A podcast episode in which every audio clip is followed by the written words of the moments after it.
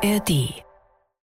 Wenn der Begriff Tour der Leiden irgendwo seine Gültigkeit hat, dann hier im Fegefeuer des Mont Ventoux. Jetzt richtet er sich auf und da ist er da. Tourfunk, der Radsport-Podcast der Sportschau. Am Rosenmontag. Ich bin froh, dass bei der Sportschau in Köln jemand im Normalzustand ist, um diese Folge online zu stellen.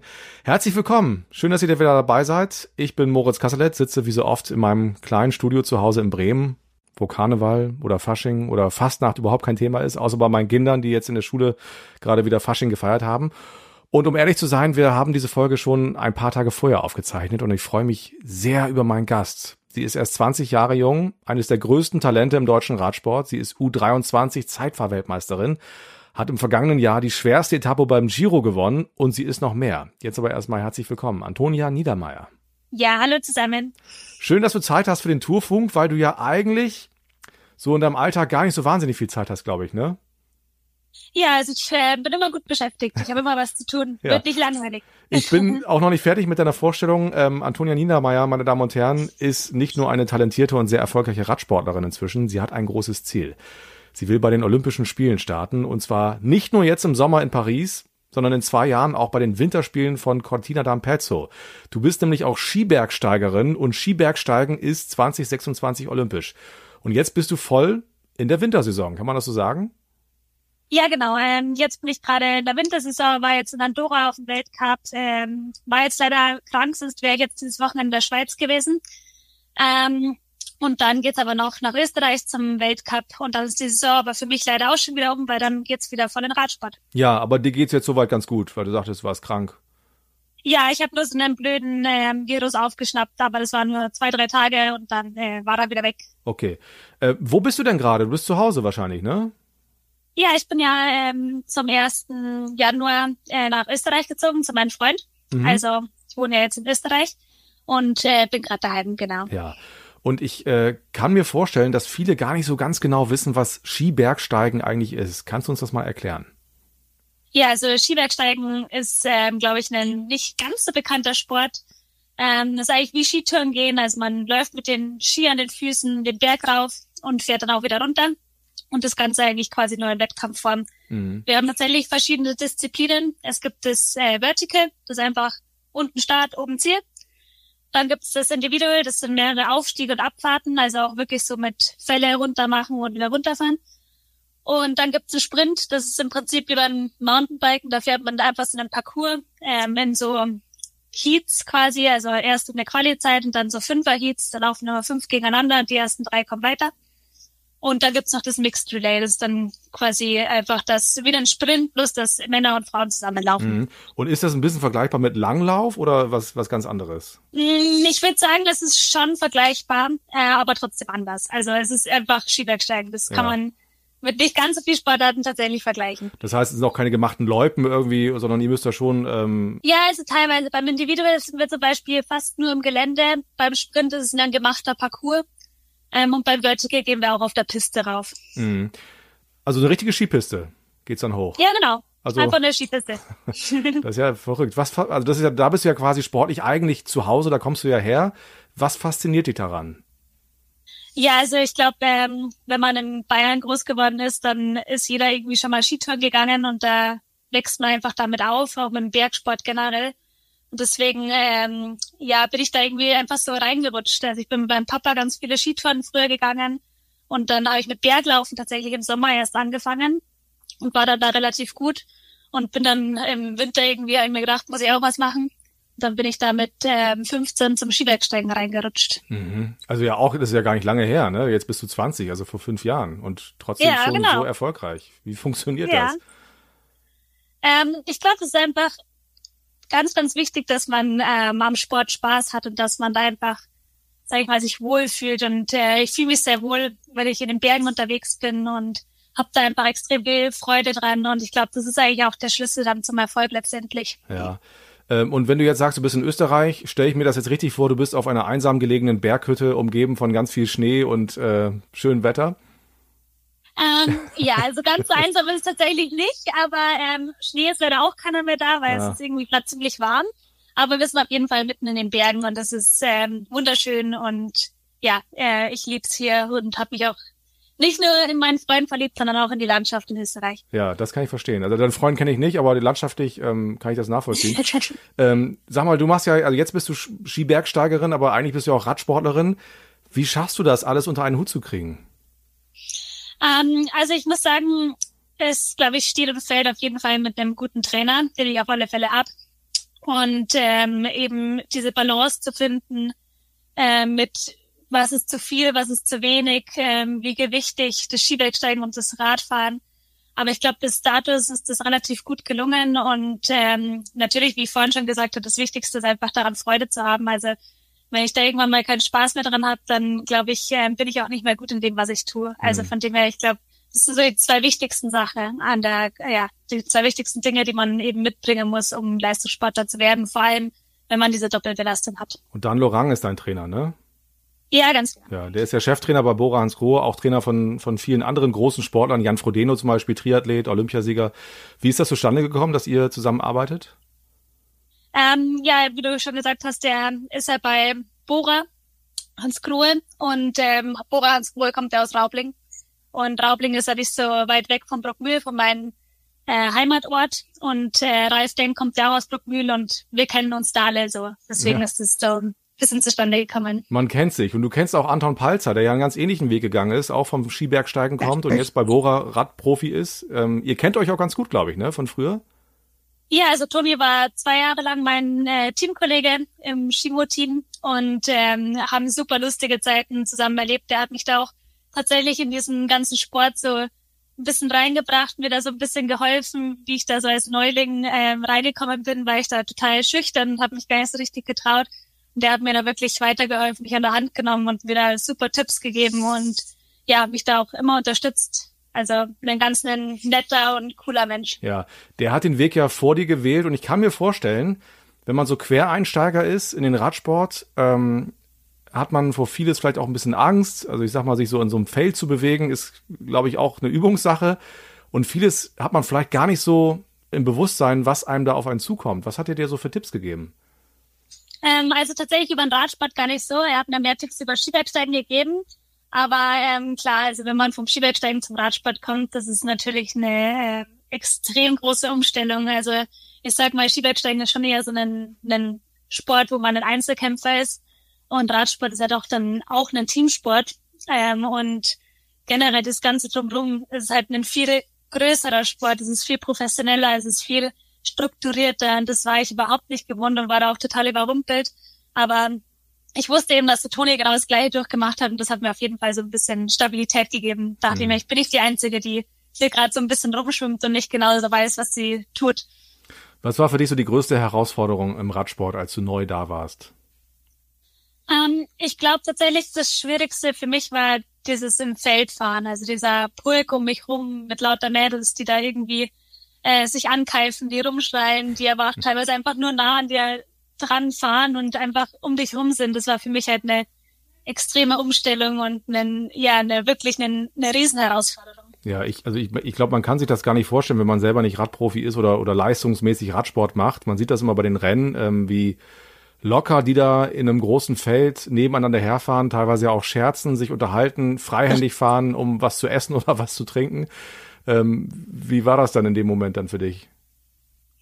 Ja, also ich dachte mir erst so, ähm, ja, wow, also die, die Mädels sind echt alle ähm, so entspannt auf dem Feld und ich bin hier wie so ein, wie so ein kleiner Fisch, der so ein bisschen rumschwimmt. Ähm, und habe mich da wirklich, war auch immer ganz hinten auf Feld oder ganz vorne oder am Rand, aber habe mich da nie so wirklich getraut, reinzufahren. Und das ist auch teilweise äh, immer noch so und das ist immer noch ein Problem, wo ich auch noch dran arbeite, weil ich da einfach ich fühle mich da so beengt und so bedrängt von allen Seiten, dass ich dann teilweise ziemlich nervös werde. Aber ähm, ich arbeite dran und ich glaube, inzwischen kriege ich das ganz gut irgendwie in den Griff. Wie arbeitest du dran? Ist das, ist das nur Gewöhnungssache oder auch ein bisschen Kopfsache? Ähm, ich glaube beides, aber ich arbeite tatsächlich mit einem äh, Psychologen zusammen da dran. Ähm, einfach um diese Blockade aus meinem Kopf rauszubekommen. Hm. Ähm, wir können jetzt so viele Anknüpfungspunkte finden, um da weiterzusprechen. Ich würde einmal noch gern ein bisschen beim, beim Skibergsteigen bleiben. Ähm, und auch im Vergleich zum Radsport, gibt es was, was du sozusagen jeweils mitnehmen kannst in die andere Sportart und du profitierst davon, dass du eben die jeweils andere Sportart auch machst? Also ich glaube tatsächlich, ähm, trainingstechnisch kann man schon sehr viel voneinander profitieren. Also ich kann sowohl vom Skibergsteigen was den Radsport mitnehmen, als umgekehrt. Ähm, so von den Taktiken oder Techniken her fast gar nichts, weil ich meine, wir haben jetzt nicht so viele ähm, Gemeinsamkeiten, die zwei Sportarten. Aber wie gesagt, von der Belastung her und von äh, vom Training her kann ich da auf jeden Fall ganz viel mitnehmen. Mhm. Und du kennst Olympische Spiele schon in der Jugendversion. Es gibt ja die Olympischen Jugendspiele seit einigen Jahren. Ich glaube seit 2010 das erste Mal. Das waren dann die Sommerspiele in Singapur, wenn ich mich richtig erinnere.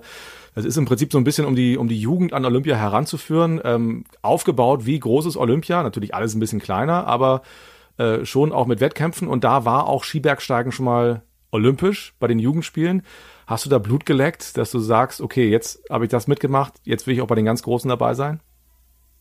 Oh ja, also die ähm, Olympischen Jugendwinterspiele waren sehr cool. Also das war ja in Lausanne damals. Mhm. Und äh, das war eigentlich auch, sag ich mal, mein, ja, eines meiner ersten großen Skitourenrennen auch tatsächlich. Und äh, das war echt richtig schön gemacht und richtig gut organisiert. Und das war echt ähm, so ein richtiger, ja, so ein Wow-Moment. Und dann dachte ich mir da schon so, das ist ja schon riesig und äh, toll und alles Mögliche. Und ja, dann bin ich auf jeden Fall mal gespannt, wie das bei bei den richtigen Olympischen Spielen dann ist. Und ja, ich würde auf jeden Fall sagen, ich habe da schon Blut geleckt. Ja, ich habe jetzt die Daten nicht ganz genau im Kopf, aber ich glaube, so ungefähr jetzt genau in zwei Jahren finden sie statt in äh, Cortina d'Ampezzo, Mailand, so in den ne, in Norditalien.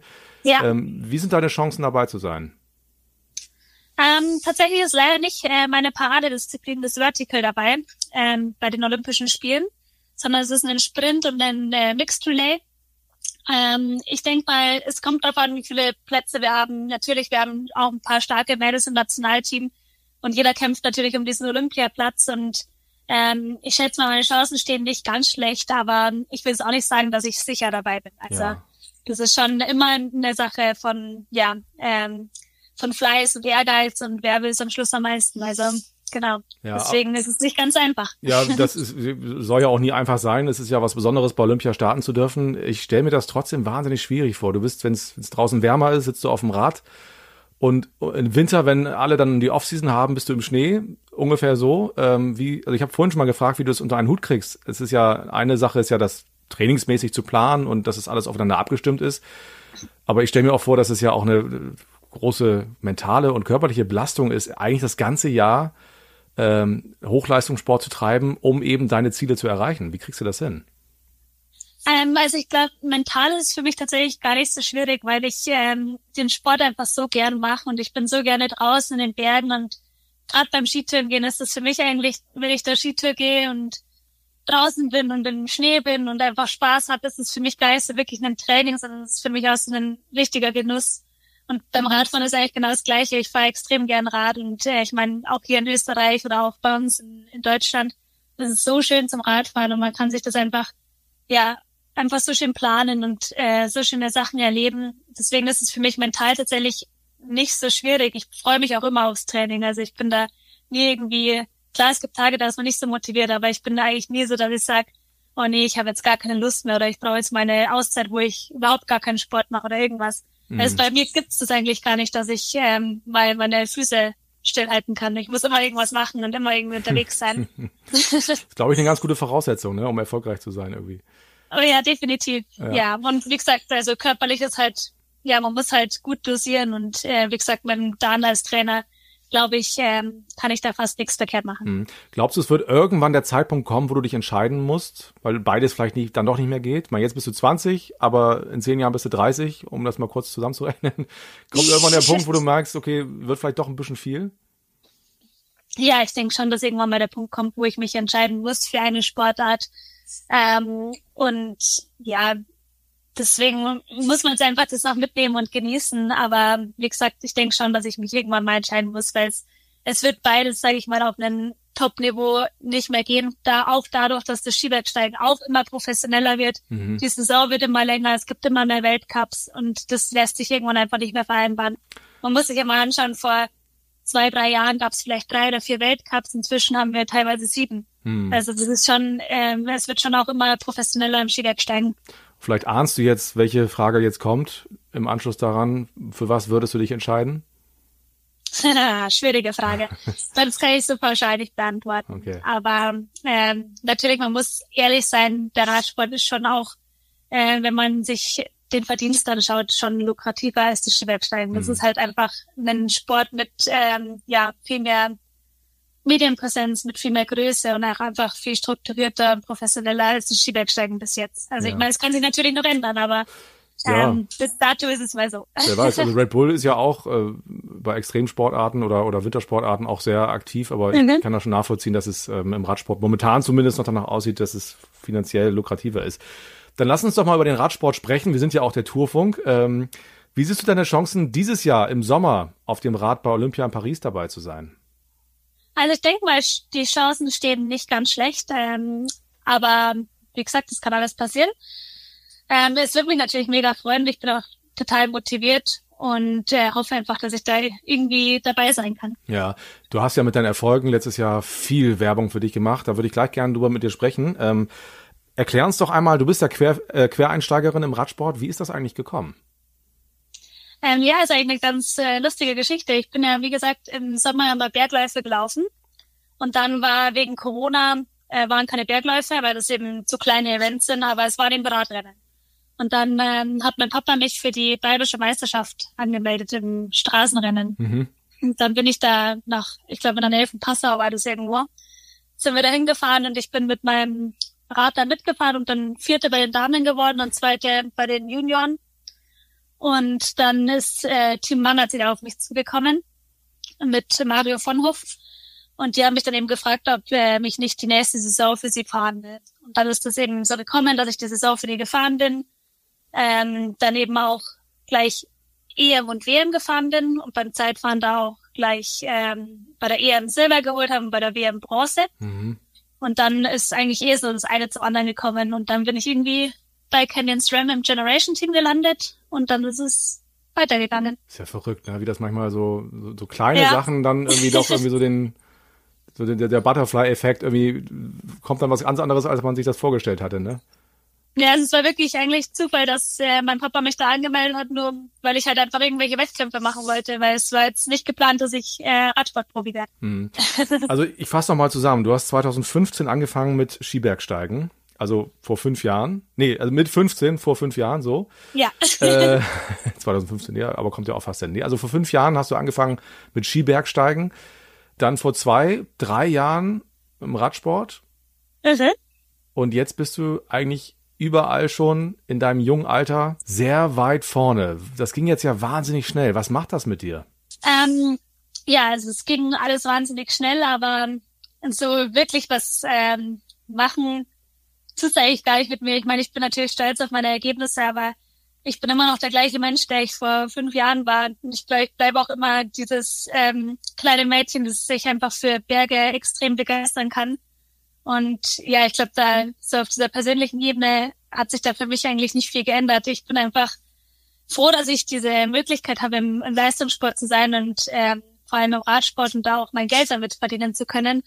Und äh, ich genieße das natürlich in vollen Zügen, aber so verändert habe ich mich deswegen, glaube ich, kaum. Nee. Aber hat sich denn irgendwas anderes verändert durch deinen, wie sag ich mal, den, die großen Erfolge im vergangenen Jahr? Ähm, auf dem Rad? Mm, Tatsächlich eigentlich ähm, nicht so viel. Also ich bin immer noch genauso wie vor vor dem Radsport. Ähm, klar, ich trainiere mehr auf dem Rad, ich bin mehr auf dem Rad, ich fahre Rennen, aber ähm, so prinzipiell hat sich eigentlich nicht ganz so viel geändert. Hm. Aber du hast vorhin so äh, dieses Bild äh, schön beschrieben, äh, wie du dich im Feld bewegst, so als so ein kleiner Fisch. Hast du das Gefühl, dass die anderen dich jetzt, sagen wir mal, nicht mehr als kleinen Fisch wahrnehmen, sondern als etwas größeren?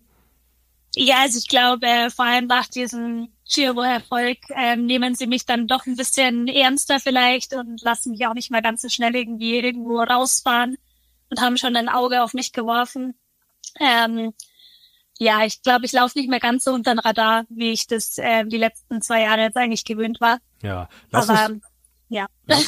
Lass uns mal über deinen großen Tag vergangenes Jahr in Italien sprechen. Also Etappensieg beim Giro auf der wahrscheinlich schwersten Etappe. Das war ja während der Tour de France der Männer und ich erinnere mich, wir machen ja den Tourfunk da täglich und ich erinnere mich, dass Mhm. wir da in der Folge damals sehr überrascht waren von deinem Erfolg. Also wir haben auch darüber gesprochen. Warst du genauso überrascht?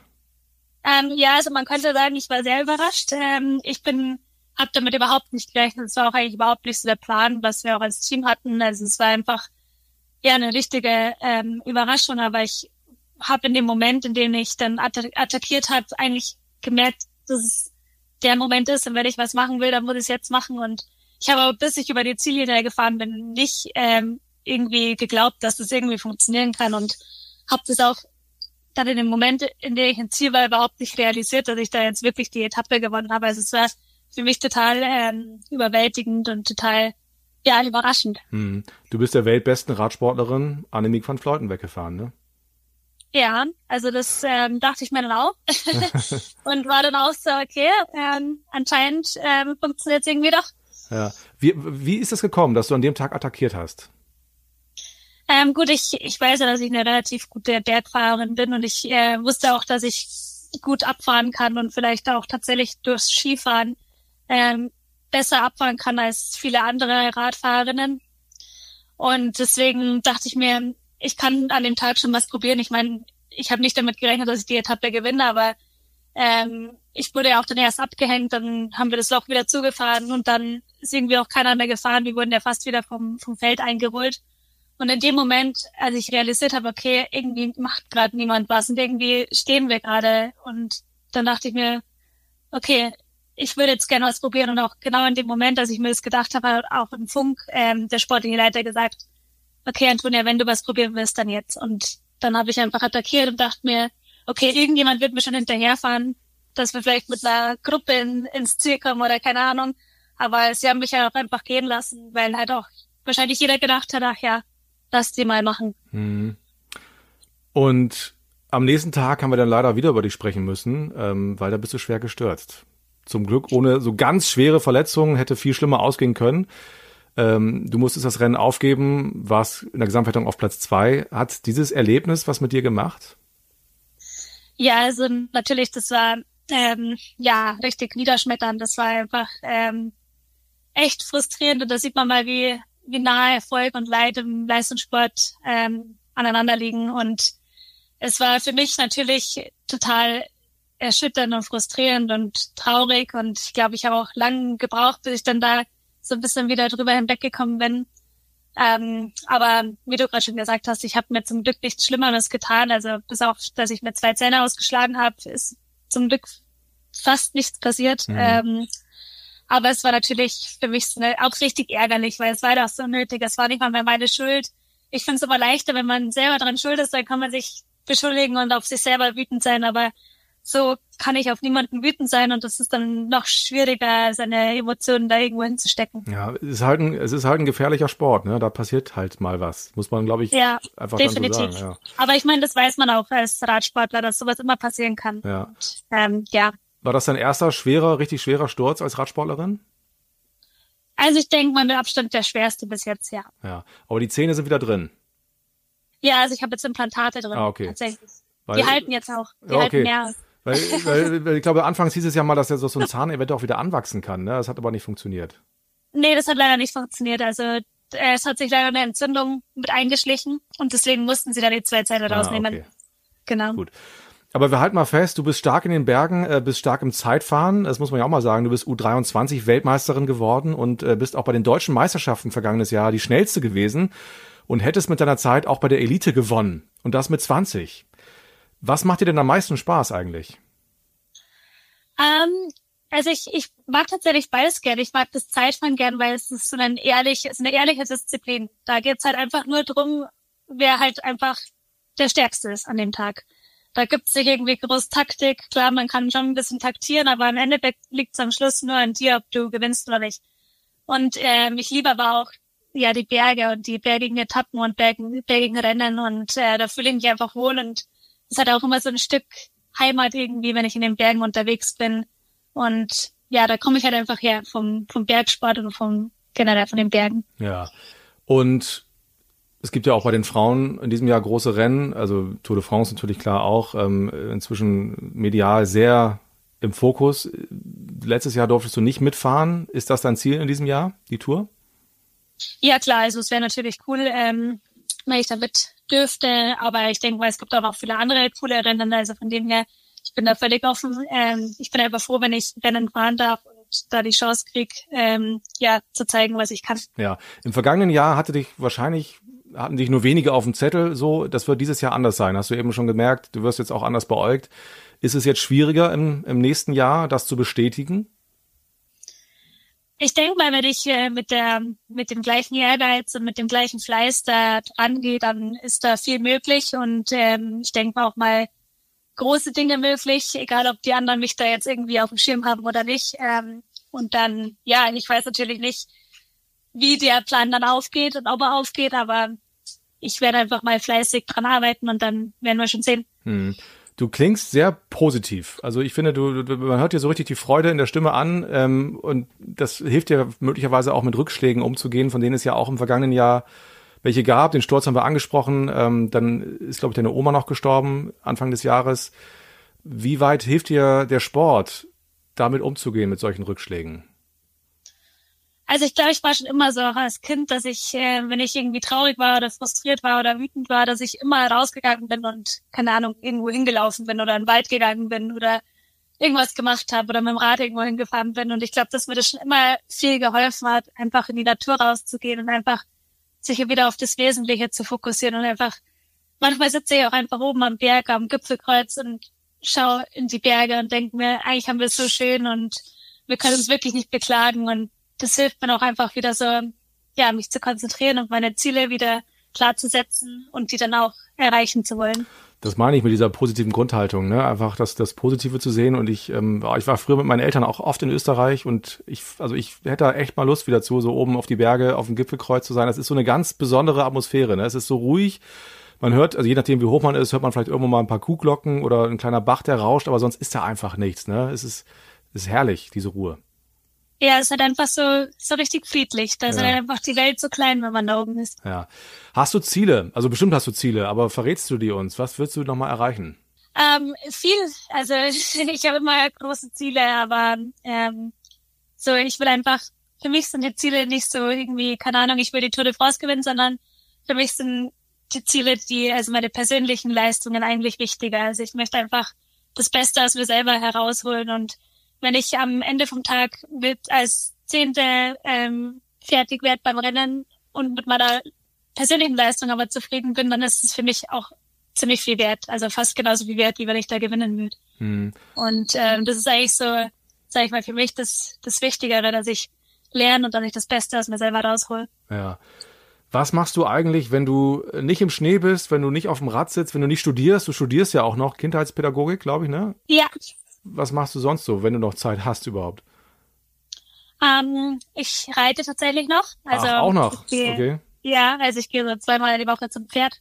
Und ähm, ja, das ist auch immer so ein, ja, so ein bisschen ein, ein Seelensport, den ich einfach gern mache, um ähm, ja, das macht mich einfach glücklich. Hm.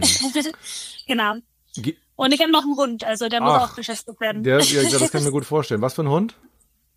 Er ist ein rumänischer Straßenhund, also es ist eine Mischung aus Schäferhund und äh, Hütehund und allem möglichen. Also okay. irgendwas. Wie heißt der? Frieda. Frieda, ach schön. Mhm. Ja. Genau. Ja, Mensch, das, ähm, ich finde das total spannend, auch sehr beeindruckend, wie du das alles, alles echt unter einen Hut bekommst und so deine Ziele verfolgst. Bin sehr gespannt, was wir noch von dir hören werden, nicht nur in diesem Jahr, sondern auch in der Zukunft. Und äh, ja, es hat Spaß gemacht, dich ein bisschen näher kennenzulernen. Vielen Dank. Ja, danke dir.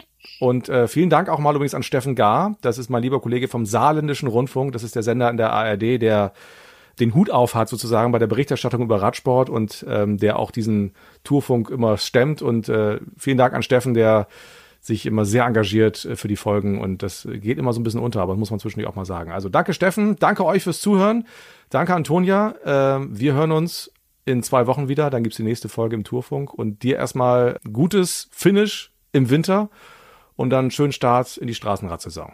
Vielen, vielen Dank.